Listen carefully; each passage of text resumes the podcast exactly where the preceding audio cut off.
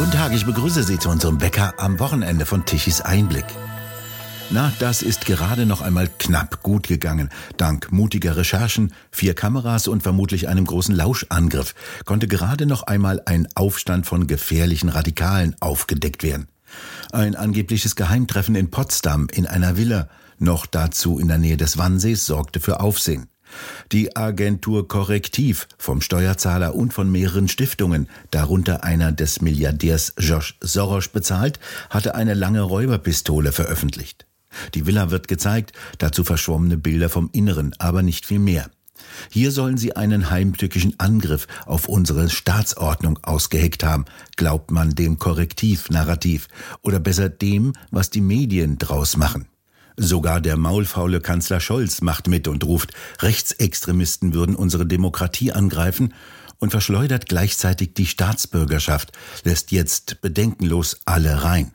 Von Deportation ist in den Medien die Rede. Der Begriff kommt bei Korrektiv selbst nicht vor, sondern wird nur nahegelegt. Eine ziemlich finstere Geheimkonferenz muss dies also gewesen sein. Belegt es nichts, was die außer Rand und Band geratenen Staatsmedien über das Treffen erzählen. Im derzeitigen Zustand einiger Journalisten und Politiker könnte korrektiv diesen sogar die Hitler-Tagebücher unterjubeln, schreibt Marco Galina bei Tichys Einblick, und man würde die Geschichte glauben. Dies ist nämlich gleichwohl eine gute Gelegenheit, sich so mancher unliebsamer Parteimitglieder oder anderer Widersacher zu entledigen mit dem Vorwurf, er sei dabei gewesen. Staatsrechtler Dr. Ulrich Vosgerau ist tatsächlich dabei gewesen und kann erzählen, was wirklich gesagt wurde. Herr Vosgerau, Sie gehen rechtlich jetzt gegen die Plattform Korrektiv vor und wollen klagen. Streng genommen äh, wird es sich zunächst nicht um eine Klage handeln, sondern um einen Antrag auf einstweilige Anordnung und dem wird dann eine Abmahnung aber auch noch einmal vorausgehen. Es ist so, im äh, Recht der Meinungsäußerung und des allgemeinen Persönlichkeitsrechtsschutzes wird ja der Rechtsschutz äh, durchweg immer im, im Wege des einstweiligen Rechtsschutzes abgehandelt. Hauptsache Verfahren gibt es dort kaum. Deswegen ist der, ist der klassische Weg eben ganz einfach der, erst eine Abmahnung, ähm, die werden die nicht unterschreiben, das macht Korrektiv nämlich nie, äh, und dann wird man eben ins einstweilige ähm, Rechtsschutzverfahren gehen. In Hamburg wahrscheinlich. Was werfen Sie konkret Korrektiv vor? Korrektiv hat ja in äh, einem Text, der ausgedruckt 28 Seiten ergibt, ziemlich länglich und langweilig auch zu lesen ist, viele Redundanzen und Wiederholungen enthält und der eben der ähm, Schilderung äh, dieses rein privaten Treffens in einem Potsdamer Hotel dient. Dort ist er ja auch am Rand, dort sind die von Korrektiv ja auch am Rande auf mich eingegangen und haben geschildert, wie ich da einen Vortrag gehalten habe. Und diese Schilderung, die Korrektiv macht, die sind durchweg falsch. Das sind eindeutig falsche Tatsachenbehauptungen. Und das wiegt hier noch umso schwerer, als Korrektiv mich ja vorher angefragt hatte, wie das journalistisch üblich ist, zwar mit sehr kurzer Frist und auch übers Wochenende, glaube ich, aber ich habe jedenfalls die seinerzeitigen Fragen von Korrektiv sehr sorgfältig beantwortet, habe denen also genau gesagt, was eigentlich mein Vortrag für ein Thema hatte und was ich da noch alles gesagt habe und was das Publikum wissen wollte und was ich darauf wiederum gesagt habe. Das heißt, die waren ganz genau informiert, sie haben aber meine Angaben dennoch ignoriert, etwas anderes geschrieben, was nicht der Fall war. Und dann haben sie auch noch zu allem Überfluss in ihren Text geschrieben, ich hätte die mir zugeschriebenen Sätze oder den mir zugeschriebenen Satz äh, bestätigt. Das ist also ganz falsch und deswegen sehe ich hier auf den ersten Blick äh, ganz gute Erfolgsaussichten. Sie haben ja einen Vortrag gehalten. Worum ging es denn bei dem? Um die Deportation von nicht ausreisewilligen Migranten? Nein, das hat äh, gar keine Rolle gespielt, sondern ähm, ich war nicht als Vortragsredner gebucht, aber weil dann offenbar ein Redner ausgefallen war oder ein Vortrag ausgefallen war, hat mich der Veranstalter dann gebeten, doch einen spontanen Vortrag über Verfassungsrecht einzuschieben und der ging eben über das Briefwahlrecht und die verfassungsrechtlichen Probleme der Briefwahl. Das ist einfach so. Im Grundgesetz selber ist die Briefwahl überhaupt nicht vorgesehen. Vielmehr kann man aus dem Grundgesetz klar ableiten, dass die Väter und Mütter des Grundgesetzes allein an die Urnenwahl und Präsenzwahl gedacht haben, wenn sie Wahl schreiben. Später ist die Briefwahl dann einfach gesetzlich hm, eingeführt worden. Sie ist immer verfassungsrechtlich ein Problem, weil die Wahlrechtsgrundsätze des Grundgesetzes bei der Briefwahl durchweg nicht eingehalten werden können, beziehungsweise jedenfalls ihre Einhaltung in den privaten Bereich verlegt äh, ist und zum privaten Problem wird staatlich nicht mehr überwacht werden kann. Das Bundesverfassungsgericht hat sich in bisher drei Entscheidungen zum, äh, zur Briefwahl geäußert und hat in der, seiner dritten und letzten Entscheidung vor allem gesagt, dass die Briefwahl niemals der Regelfall werden dürfe. Das ist sie aber bei der letzten Bundestagswahl 2021 gewesen. Da hatten wir bundesweit einen Briefwahlanteil von circa 50 Prozent und in einigen Bundesländern sogar deutlich über 60 Prozent. In diesem Zusammenhang vertrete ich mehrere Wahlüberprüfungsbeschwerden beim Bundesverfassungsgericht. Und davon habe ich eben gehandelt, das habe ich erklärt, die Wahlrechtsgrundsätze des Grundgesetzes, die Probleme der Briefwahl, die Rechtsprechung des Bundesverfassungsgerichts. Also ein ziemlich fachlicher, verfassungsrechtlicher Vortrag. Und in diesem Vortrag kam dann auch mal der Satz oder der Halbsatz vor, weil man ja versuchen muss, juristische Probleme so ein bisschen auch ähm, einzufärben, äh, äh, dass nicht alle gleich einschlafen. Da habe ich dann zur Illustration gesagt, ja, also ich kann mir schwer vorstellen, dass also wenn da eine türkischstämmige Jungwählerin zu Hause in der Küche unter Aufsicht ihres Vaters und mehrerer Brüder ihren Wahlzettel ankreuzt, da bin ich mir gar nicht sicher, ob das in allen Fällen dann wirklich äh, in dem Freiheitsgrad faktisch geschieht, den die Verfassung eigentlich voraussetzen würde. Das war so zur Illustration. Ich, ich sage also keineswegs, dass die nicht selbstständig denken kann. Ich bin überzeugt, dass sie selbstständig denken kann und sie soll die Ergebnisse des selbstständigen Denkens auch in die Tat umsetzen. Und dafür sind ja Wahlkabinen und Wahllokale da, damit das ganz ungestört geschehen kann. Und daraus macht dann äh, Korrektiv in seiner Darstellung, ich hätte gesagt, also Briefwahl kommt gar nicht vor, das Briefwahlproblem wird gar nicht erwähnt. Und dann soll ich weiter gesagt haben, ja, die Bundestagswahlen seien sinngemäß deswegen illegitim, weil dort auch äh, Wählerinnen türkischer Herkunft äh, teilnehmen äh, und die könnten ja nicht selbstständig denken. Und dann hätte ich auch noch die Leute aufgefordert, aus diesem Grund und mit dieser Begründung Wahlprüfungsbeschwerden zu erheben.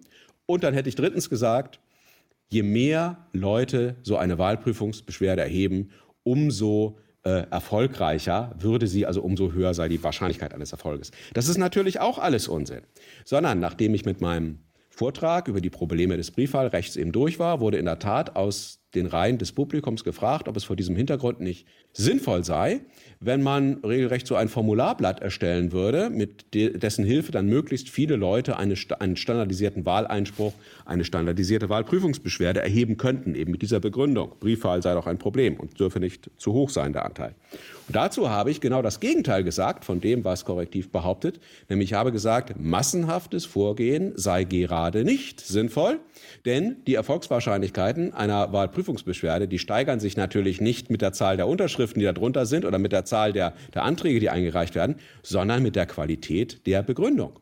Und deswegen wäre es auch nicht sinnvoll, wenn tausend Anwälte, also wenn, wenn ein Anwalt tausend äh, äh Wahlüberprüfungsbeschwerden einreicht, die alle in der Begründung unter denselben Mängeln vielleicht leiden, die werden ja nicht besser, wenn man es tausendmal wiederholt, sondern es wäre viel besser, wenn vier oder fünf Anwälte jeweils nur eine ganz überschaubare Zahl von Wahlprüfungsbeschwerden führt und die ganz eigenständig begründet. Das macht nämlich die Wahrscheinlichkeit größer, dass in den, diesen Begründungen dann irgendwann auch mal das Argument enthalten ist oder derjenige Vortrag da ist, äh, der das Gericht am Ende überzeugt. Also habe ich das genaue Gegenteil gesagt. Die sollen es gerade nicht massenhaft machen.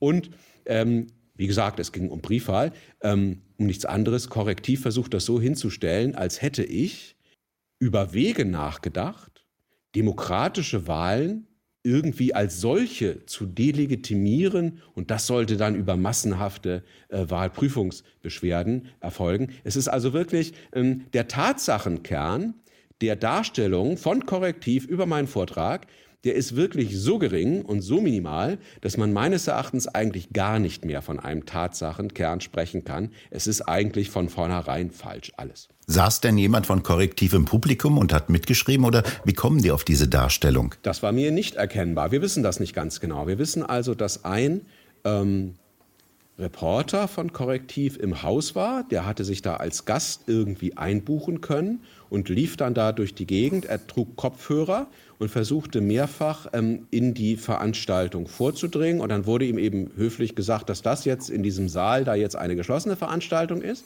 dass er da dann drumherum gehen müsse. Da tauchte er insgesamt dreimal auf, wenn ich das richtig gesehen habe. Ähm, da kann er dadurch, durch dieses Vorgehen alleine, äh, kann er natürlich noch keine äh, äh, vertieften Kenntnisse gewonnen haben, was da so im Einzelnen passiert ist.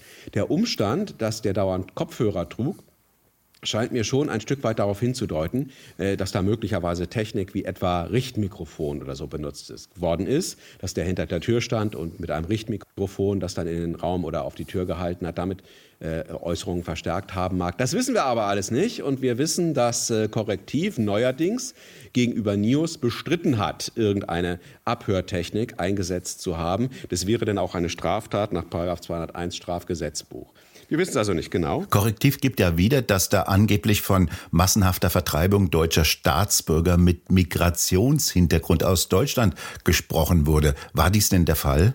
Ja, äh, natürlich nicht und äh, streng genommen gibt das Korrektiv auch nicht wieder. Das ist ja diese Art der Berichterstattung, äh, die es zugleich erschwert, gegen die Sache äh, auf breiter Front juristisch vorzugehen. Wir werden dagegen vorgehen, aber es, wird, es werden letztlich Details der Darstellung betroffen sein. Es wird nicht der ganze Text aus dem Internet verschwinden. Und zwar, weil dieser Text so aufgebaut ist, dass jeder unvoreingenommene Leser dem Text gleich ansieht, wer ihn aufmerksam durchliest, dass der völlig unsubstanziiert ist und dass die eigentlich überhaupt gar nichts äh, in der Hand haben. Äh, Korrektiv behauptet denn ja auch eigentlich nicht, dass Martin Sellner sich irgendwie für Vertreibungen oder gar Deportationen, das Wort Deportation kommt, glaube ich, nicht mal bei Korrektiv vor, das haben dann weitere Medien sich selbstständig ausgedacht, wie überhaupt äh, zu beobachten ist, dass die Medien, die die Korrektivberichterstattung aufgreifen, sozusagen auch ihren eigenen Fantasien jeweils freien Lauf lassen und dann eigenständig neue Dinge hinzudichten, sondern im Kern sagt der Korrektiv erstmal ganz einfach, dass Martin Sellner einen Vortrag gehalten hatte über Remigration, wie er das eben nennt. Äh, das ist äh, eine Tatsachenbehauptung, die stimmt aber auch. In der Sache war es eine Buchvorstellung.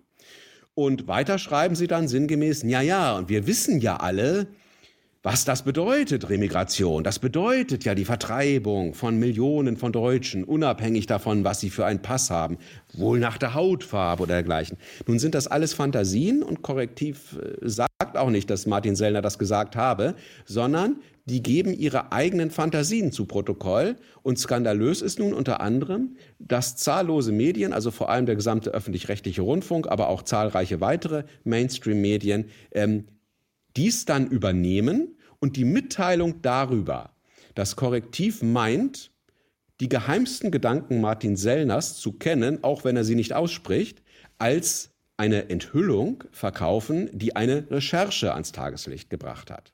In Wahrheit ist das ja journalistisch überhaupt keine Mitteilung, wenn diese Leute von Korrektiv sagen, also wir halten ihn für einen Rechtsextremisten und wir hm, trauen ihm alles mögliche Böse zu. Das ist ja nur eine Einschätzung dieser Leute, die sie mit Tatsachen gar nicht belegen können, weil der Martin Sellner sich im Großen und Ganzen durchaus eher zurückhaltend äußert. Äh, und da das keine Meldung wäre in der heutigen Mediengesellschaft, wird dieser ganze Geheimdienst Zinnober ähm, inszeniert mit vier Kameras und körnigen Bildern. Ähm, da könnte man ja gleich fragen, äh, wenn die sowieso schon wissen, was, was, was Martin Sellner so heimlich denkt, äh, dann brauchen sie auch diese Kameras nicht, denn seine geheimen Gedanken kann man ja auch nicht fotografieren. Fielen denn die Worte Vertreibung oder Deportation auf der Versammlung? Nein, die Worte Vertreibung und Deportation fielen nicht. Das hätte auch gar nicht zu Sellners Vortrag gepasst. Äh, ich meine, mich jetzt zu erinnern, ich kann jetzt nicht auf, die, auf der Stelle die 28 Seiten nochmal nachlesen. Ich meine, das Wort Deportation wird noch nicht einmal von Korrektiv äh, so eingeführt, sondern das haben sich dann weitere äh, Medien bei der Rezeption dann ausgedacht. Es wird also, es ist zu sehen, dass gerade Journalisten aus dem öffentlich-rechtlichen Rundfunk offenbar ein echtes Bestreben haben, also das Narrativ auch noch ähm, weiter einzufärben und weiter zu bebildern und sich eigenständige Ergänzungen auszudenken, die dann eben alle äh, äh, unter, unter Rekurs auf die vermeintlichen Enthüllungen von Korrektiv irgendwie als gesicherte Tatsachen präsentiert werden. Halten wir doch nochmal fest, Überlegungen zur Abschiebung und zum Passentzug, die gibt's ja überall, bei allen Parteien. Das ist also doch nichts Neues. Ja, also die zweite Jahreshälfte 2023 war ja von einem regelrechten Überbietungswettbewerb äh, darüber geprägt, äh, wie man mehr Leute oder neue Personengruppen ähm, abschieben oder am Ende gar ausbürgern konnte. Also nicht etwa von Seiten der AfD zum Beispiel, sondern von Seiten der ganz etablierten Parteien. Da war, waren bei der SPD Überlegungen äh, da gewesen, eingebürgerten Deutschen die Staatsbürgerschaft wieder wegzunehmen, und zwar bis zu zehn Jahre nach der Einbürgerung, wenn sie sich als Antisemiten entpuppen. Und letzteres sollte dann daran festgemacht werden, ob sie gegen Israel äh, demonstrieren. Ob dies nun nur für Doppelstaater gelten sollte oder auch für Menschen, die nur noch die deutsche Staatsbürgerschaft haben, weiß ich jetzt nicht zu sagen. Es gab einen weiteren äh, Vorschlag von Nancy Faeser, der bezog sich auf Ausländer, die also nicht eingebürgert sind. Und bei denen sollte es sogar, jedenfalls hat die politische Öffentlichkeit das so verstanden, ähm, sogar Clanabschiebungen sollte es da offenbar geben. Das heißt, dass Leute abgeschoben werden, denen persönlich gar nichts zur Last fällt, nur weil sie den falschen Nachnamen haben. Das ist natürlich offensichtlich verfassungswidrig. Deswegen hat man den Plan bald wieder beerdigt. Es gibt weitere Pläne, etwa aus der CDU-CSU, ähm, schwer kriminellen Doppelstaatern, jedenfalls Doppelstaatern, die eine Staatsbürgerschaft wieder wegzunehmen. Es gibt die große Rückführungsoffensive, die im Koalitionsvertrag der Ampelkoalition verabredet ist. Es gibt die Ankündigung des Abschiebens im großen Stil, die der Bundeskanzler in einem Spiegelgespräch ja, gemacht hat. Das alles hat eigentlich die zweite Jahreshälfte 2023 ausgefüllt. Aber nun scheint es eine einfache Regel zu kennen, die kennen wir aus, auch aus anderen Bereichen. Wir haben uns ja daran gewöhnt, dass wenn eine Demonstration irgendwie stattfindet, die aber nicht von genuin Linken angemeldet worden ist, dann heißt diese Demonstration nicht Demonstration, sondern Aufmarsch, auch wenn sie gar keinen bedrohlichen Eindruck macht und eigentlich nur aus Rentnern in Funktionskleidung äh, besteht, es ist dennoch ein Aufmarsch. Und so ähnlich scheint es auch hier zu sein, wenn also das Nachdenken über aufenthaltsbeendigende Maßnahmen ähm, eben von oppositionellen Kräften ähm, angefangen wird, dann heißen diese aufenthaltsbeendigen Maßnahmen auf einmal Vertreibung und Deportation und so weiter. Erstaunlich ist ja das breite Echo, das dieser eigentlich private Abend in einer Villa hervorgerufen hat. Wie beurteilen Sie denn das? Wie erklären Sie sich das? Naja, es wirkt schon wie eine konzertierte Aktion. Das ist ja auch vorbereitet worden, sieht man ja daran, dass die sogar dann so ein Theaterstück, so eine Aufführung gemacht haben. Da werden auch sicherlich andere Redaktionen also darauf vorbereitet äh, gewesen sein, dass sie da mitmachen. Es ist zu sehen, dass ähm, diese linken aktivistischen Kreise, die eben teilweise mit dem öffentlich-rechtlichen Rundfunk und auch sonstigen Medien hervorragend vernetzt sind, sodass da eigentlich so ein gleitender Übergang ist zwischen Journalismus und Aktivismus heute, so wie wir ja einen politisch-medialen Komplex haben, wo gar nicht mehr ganz so klar unterscheiden ist, wo die politische Funktion anfängt und die, wo die Medien aufhören. Ähm, da ist schon was vorbereitet worden. Also diese Leute, dieser politisch-mediale Komplex, die verzweifeln schier daran, dass das Verbotsverfahren gegen die AfD noch nicht vor zwei Jahren eingeleitet worden ist. Dann würde es sich jetzt vielleicht auf der Zielgeraden befinden, sondern eben nach wie vor immer noch nicht eingeleitet äh, äh, worden ist. Und jeder weiß, wenn das eingeleitet würde, dann würde es also mindestens zwei Jahre dauern, bis da erste Ergebnisse herauskommen. Und die wollen das eben unbedingt herbeizwingen. Äh, dabei verkennen sie natürlich, weil das eben Journalisten sind, teilweise Aktivisten sind, die auch juristisch nicht weiter vorgebildet sind, ähm, die verkennen natürlich die sehr gravierenden juristischen Schwierigkeiten, die einem möglichen Verbot der AfD entgegenstehen würden. Deswegen weigert sich ja die Politik, das zu machen, weil sie sich ausrechnen kann, dass das ein Fiasko werden würde. Aber diese Einzelheiten verstehen die gar nicht. Die denken einfach, dass die Mentalität, sie könnten alles herbeizwingen, dadurch, dass sie Krach schlagen und Skandal machen. Also sie könnten erstmal die Eröffnung des Verfahrens durch viel Krach und Skandal herbei herbeizwingen und dann womöglich auch noch den Erfolg des Verfahrens, indem man nochmal Krach und Skandal schlägt. Das wird natürlich vor dem Bundesverfassungsgericht so nicht möglich sein, weil die sich ja nicht nach, nach Korrektiv äh, richten. Aber das ist sicherlich eine wichtige Motivation. Sie selbst sind ja Mitglied der CDU. Sie haben ein Schreiben von Ihrer Partei bekommen. Was sagt die denn? Ja, inzwischen habe ich schon zwei Schreiben erhalten. Ich habe zunächst ein äh, Schreiben erhalten, was von der äußeren Form nicht so ganz in Ordnung war, von dem Berliner Landesgeschäftsführer und an dem mich vor allem sehr störte, dass er mich darin nicht etwa fragte, wofür ich jedes Verständnis hätte.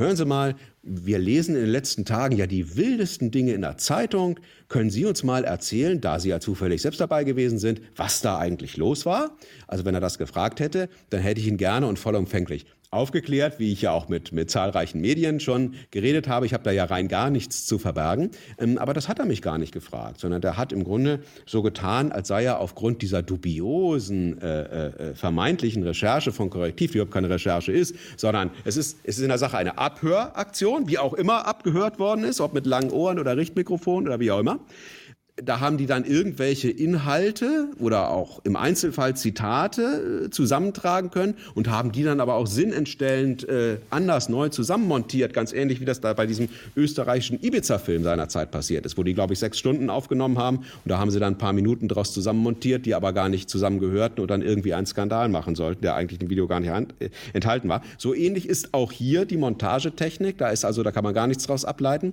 und äh, da habe ich dann also auch geantwortet, dass es so nicht geht. Und inzwischen habe ich einen zweiten äh, Brief erhalten äh, äh von dem äh, zuständigen äh, Bezirk, ist das dann, glaube ich, äh, wo ich eben im Hinblick auf die mögliche Eröffnung eines Parteiausschlussverfahrens durch den zuständigen ähm, Bezirksvorstand gebeten werde, also meine Sicht der Dinge erstmal darzulegen. Und das kann ich ja tun, gerade wie ich sie hier darlege. Insbesondere kann ich ja darauf verweisen, dass dieser, dieser eigenartige Text von Korrektiv, äh, äh, der also immer alles begründen soll und der angeblich die Enthüllungen ans Tageslicht gebracht hat, dass diesem Text also absolut gar nichts zu entlehnen ist, außer eben der Tatsache, dass Korrektiv den Sellner nicht gut findet. Das ist aber keine Neuigkeit. Und äh, deswegen bin ich eigentlich sehr zuversichtlich, dass ein äh, Parteiausschlussverfahren im Ergebnis nicht eröffnet werden wird. Welche Enthüllungen hochgeheimer Vorgänge, Umsturzversuche, Putschversuche oder ähnliches erwarten Sie denn jetzt? Denn es ist ja kein Zufall, in welcher Phase gerade diese angeblichen Enthüllungen veröffentlicht werden. Ja, das weiß ich leider auch nicht, denn ich kann die Zukunft nicht vorhersagen. Aber es ist zu erkennen, dass ähm, der äh, politisch-mediale Komplex, ich sage es hier nochmal, sich jetzt quasi in einem Endkampf ja, gegen die Opposition zu wähnen scheint. Ähm, dabei muss man wissen, dass insbesondere die SPD sich derzeit in heller Panik befindet, weil ihr unter anderem eben auch das neue Wahlrecht, das sie ja selber mit eingefädelt hat, jetzt um die Ohren zu fliegen beginnt. Wir erinnern uns, die Ampelkoalition hat ein neues Wahlrecht eingeführt durch eine abermalige Wahlrechtsreform. Die Wahlrechtsreform jagen sich ja gegenseitig in letzter Zeit.